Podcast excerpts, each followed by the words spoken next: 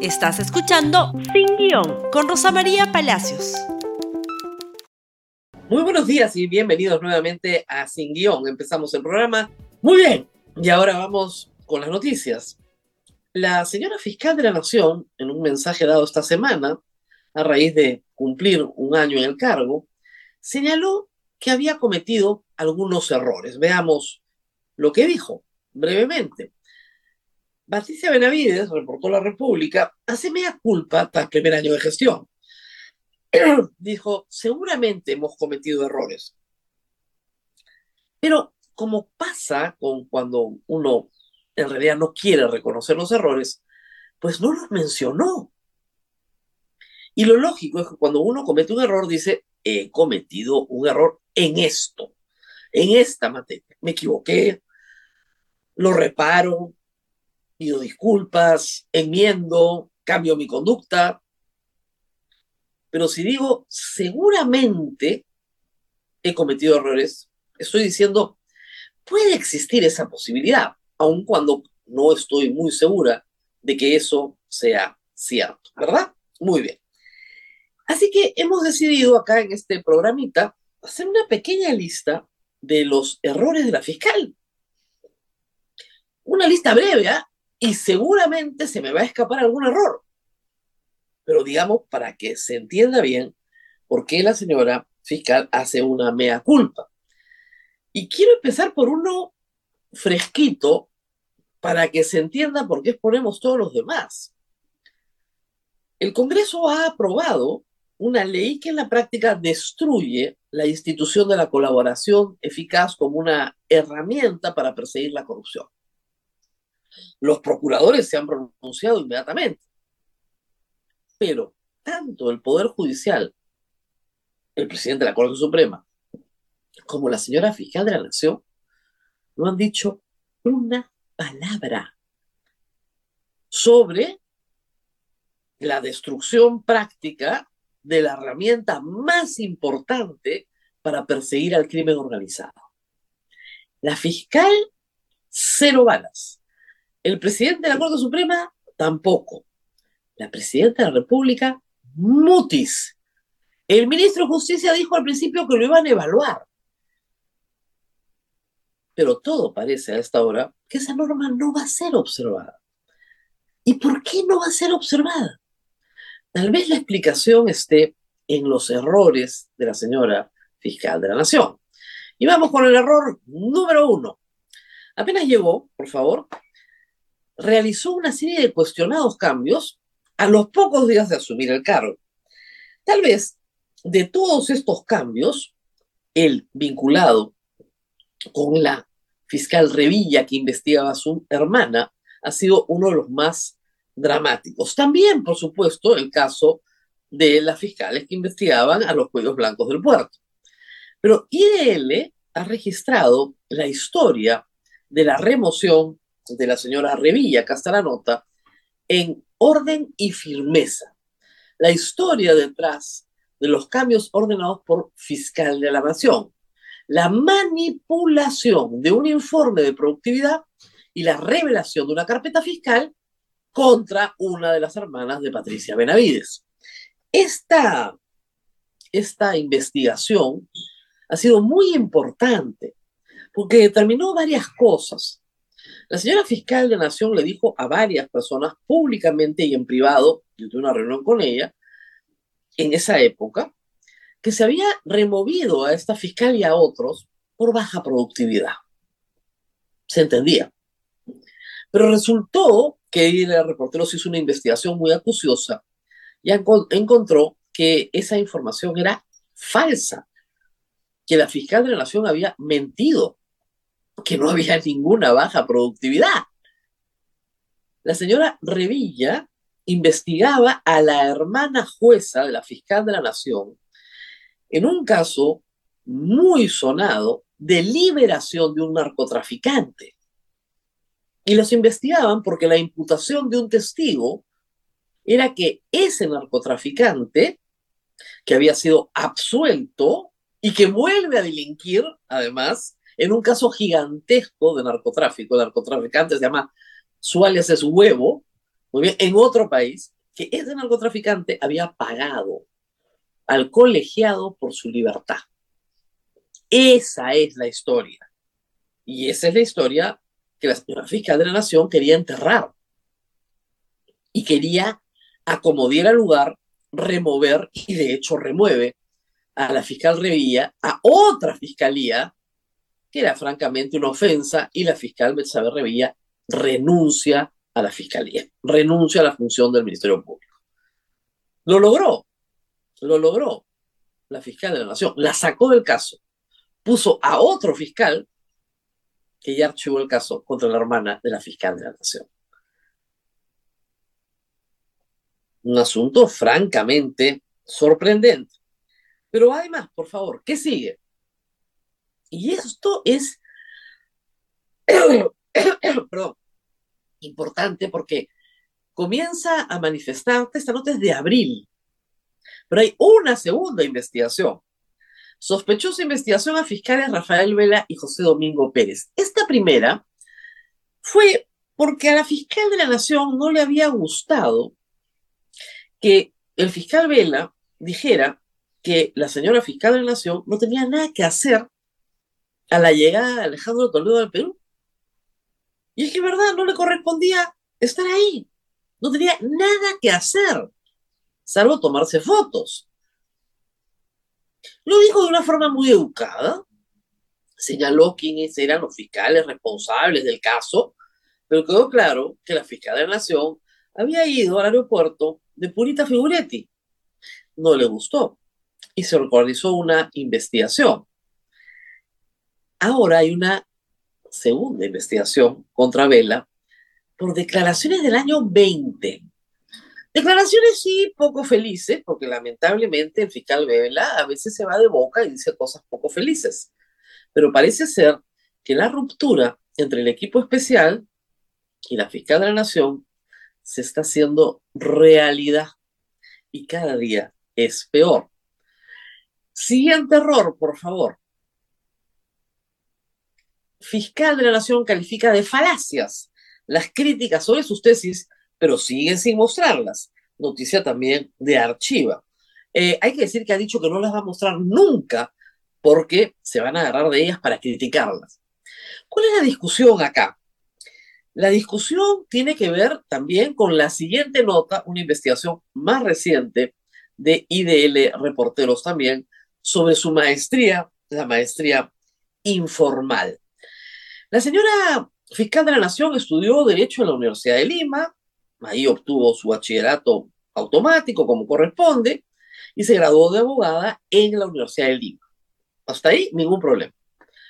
En el año 94-95 decía una maestría en Derecho Civil y Comercial en la Universidad San Martín de Porres. Se matricula, estudia dos años, nunca hace la tesis, tiene estudios de maestría, pero no tiene la tesis en el Ministerio Público para ascender, para calificar, para los concursos de méritos, tienes que presentar tus grados académicos. Si no tener una maestría es un problema.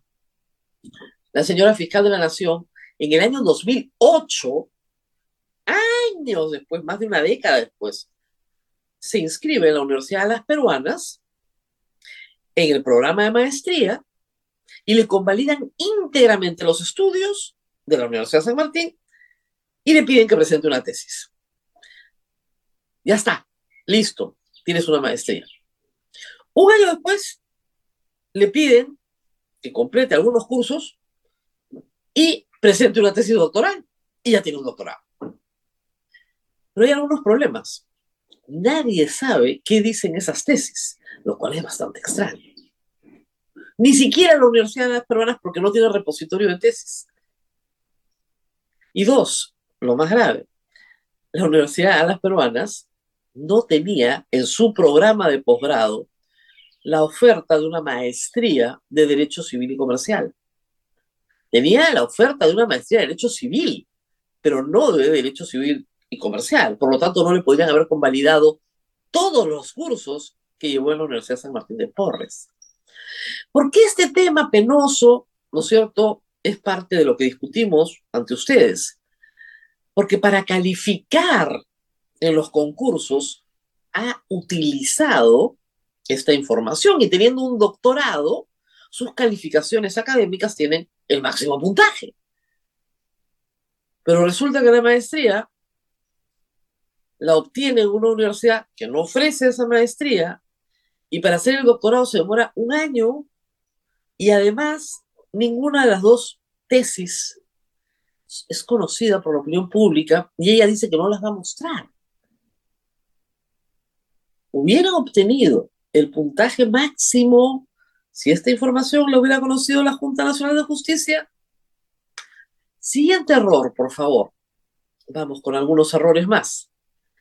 Bueno, parece ser que proteger al congresista Balcázar es un problema también, es un error para la señora Patricia Benavides. Ayer, tal vez con un poco de sorna, la fiscal Ábalos ha pedido a la congresista Patricia Chirinos, que le encanta interponer acciones de constitucionalidad contra todo el mundo como si fuera un cuchillo, ha dicho que ponga una, pues, contra Patricia Benavides. ¿Por qué? Porque el señor Balcázar, sí, el que le gusta el matrimonio infantil, eh, el señor Balcázar era el presidente del el jurado para designar a los miembros del Tribunal Constitucional.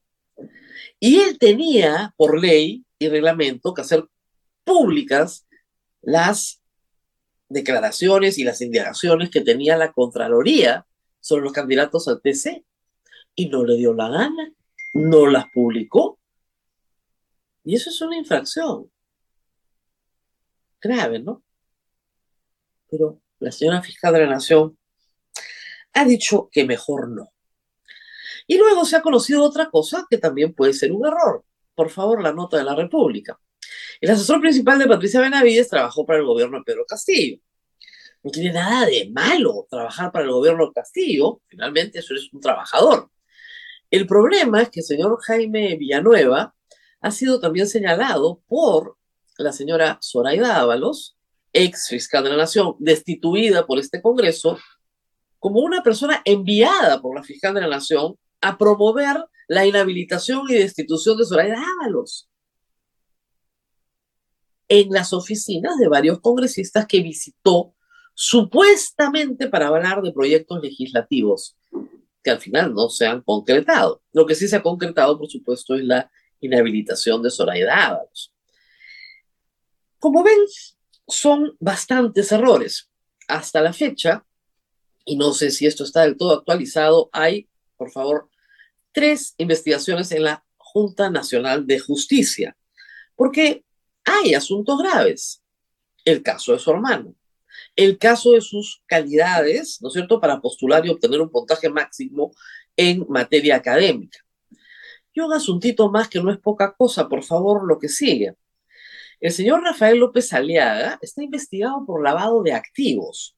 Sin embargo, la Municipalidad de Lima gastó 8 mil soles en una medalla bañada en oro para Patricia Benavides, que fue condecorada por el investigado, cosa que está prohibida.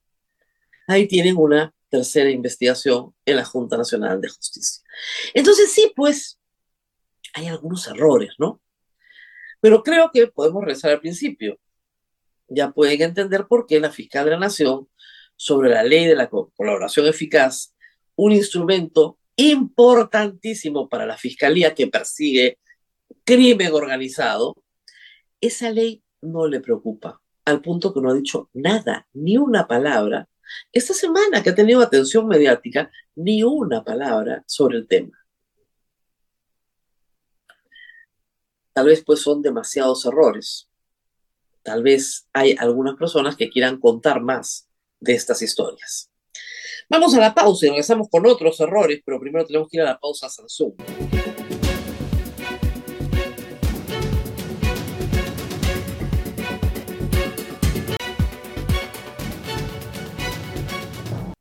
Y mientras la Fiscalía nos tiene entretenidos con los allanamientos y embargos de los bienes del entorno de Pedro Castillo, de Pedro Castillo mismo también, hay otras historias que no pueden dejar de mencionarse. Seis congresistas de la República se fueron a la China.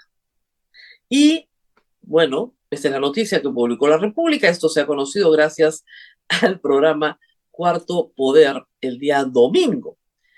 Y El problema es que no regresaban de China, parece que han regresado anoche, hoy día van a regresar porque se tomaron sus vacaciones también en Europa porque faltaba más, si están en China, ¿no es cierto? Se perdieron pues en China, como dice la canción. En el bosque de la China, una China se perdió y como estábamos perdidos, nos perdimos los dos, porque la verdad es que se han demorado en volver. Uno de ellos, el congresista Flores, no pudo salir del Perú porque lo detuvieron en migraciones, tiene una orden de captura, tuvo que ir a Puno, resolver su situación peculado para luego volar a China porque no se lo iba a perder.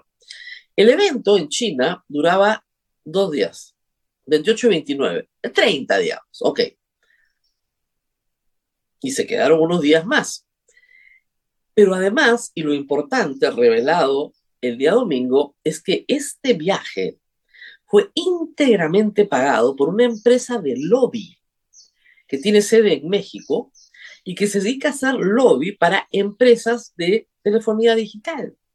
Es una gran lobista de empresas de telefonía digital.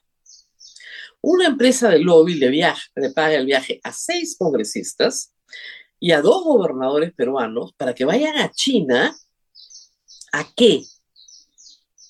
¿A qué? ¿A aprender de tecnología digital? ¿Es una empresa que busca la educación y superación educativa de los congresistas? ¿O es una empresa que tiene interés en el Perú, en el mercado peruano, y tiene interés en que la legislación que se emita en el Perú le sea favorable? A ver, ¿ustedes qué piensan? Es evidente que el gasto de llevar a estas personalidades a China es un gasto importante. Pasajes, hoteles, viáticos, etcétera vacaciones en Europa, regreso al Perú. Nadie va a hacer un gasto de ese tamaño para educar a seis congresistas que no tienen ninguna formación en tecnología, ¿verdad? Obvio. Por eso, el artículo 12 del reglamento del Código de Ética dice esto. El congresista debe abstenerse de recibir dádivas, esta no es una sugerencia, es una obligación. Hay una prohibición. El congresista debe abstenerse de recibir dádivas, obsequios, presentes o donaciones de cualquier tipo y de toda procedencia que pueda comprometer la objetividad e imparcialidad de su actuación parlamentaria o la toma de decisiones. Esta prohibición no alcanza lo estipulado en el título cuarto de la sección segunda del Código Civil. Dicho sea de paso, esa línea final está muy mal redactada porque falta colocar qué libro del Código Civil hace a esa referencia. Pero en fin, olvídense de eso. Lo cierto es que un congresista no puede recibir nada. ¿Puede caminar por un pueblo y que le ofrezcan un chicharrón? Sí, eso sí puede. El chicharrón sí se lo puede comer. Hasta ahí llegamos. Pero anoche, la presidenta de la Comisión de Ética estuvo, la señora Carol Paredes, de Acción Popular, tuvo una entrevista con Jaime Chincha, que creo que dejó boqueabierto a medio país, porque yo nunca he visto una cosa así. En un nivel de agresividad, de tuteo, de insultarlo, ¿no? Le hablaba de yo trabajaba para la empresa privada, pues, y la empresa privada tenía intereses, pues, ¿qué interés tenía él? Si la presidenta de la Comisión de Ética no puede distinguir la función pública del trabajo en la empresa privada, no puede ser presidenta de la Comisión de Ética. ¿De verdad? Minutos después fue entrevistado José Elche, que ha sido oficial de mayor varias veces en el Congreso de la República, y dijo, miren, y es un hombre muy sosegado y muy moderado, no puede ser presidente de la Comisión de Ética un día más. La función pública tiene obligaciones que la función privada no tiene. Lo siento mucho. ¿Por qué? Porque a la señora Carol Paredes y a sus amigos, que son también de la bancada de Perú Libre y de Acción Popular, no los invitan porque son ellos. No llevan a Kelly por Talatino o al señor Illich porque es él no, los llevan porque son funcionarios del Estado peruano, con capacidad de decisión en materia legislativa. Los llevan porque son congresistas. Y porque son congresistas, tienen la obligación de honrar ese mandato. Y ese mandato no incluye donaciones de personas que van a estar sujetas a legislación del Congreso. Es bien fácil de entender. Cualquier persona con una mínima sensibilidad ética se da cuenta del conflicto de interés manifiesto. No les va a pasar nada. No les va a pasar absolutamente nada. ¿Por qué? Porque todos los que han ido probablemente voten en las próximas elecciones al Congreso por cualquiera de los dos grupos que se están alineando y todos necesitan estos votos. Son todos intocables, como los niños o como los mochasueldos. Intocables. Así están las cosas en el Congreso de la República. Si pueden, busquen la entrevista con Jaime Chincha. Es realmente una de las cosas más impresionantes que van a ver en materia de evasión de responsabilidades. La señora llegó a decir que había comido tanto que no se acordaba qué cosa había comido. Y por supuesto no podía decir qué hotel, cuáles eran los viáticos, no, no podía decir absolutamente nada. Muy bien, esto ha sido todo por hoy. Nos reencontramos nuevamente el día de mañana. Compartan este programa, a ver si la fiscal se entera de cuáles son esos errores que seguramente ha cometido. Nos vemos mañana. Gracias por escuchar Sin Guión con Rosa María Palacios. Suscríbete para que disfrutes más contenidos.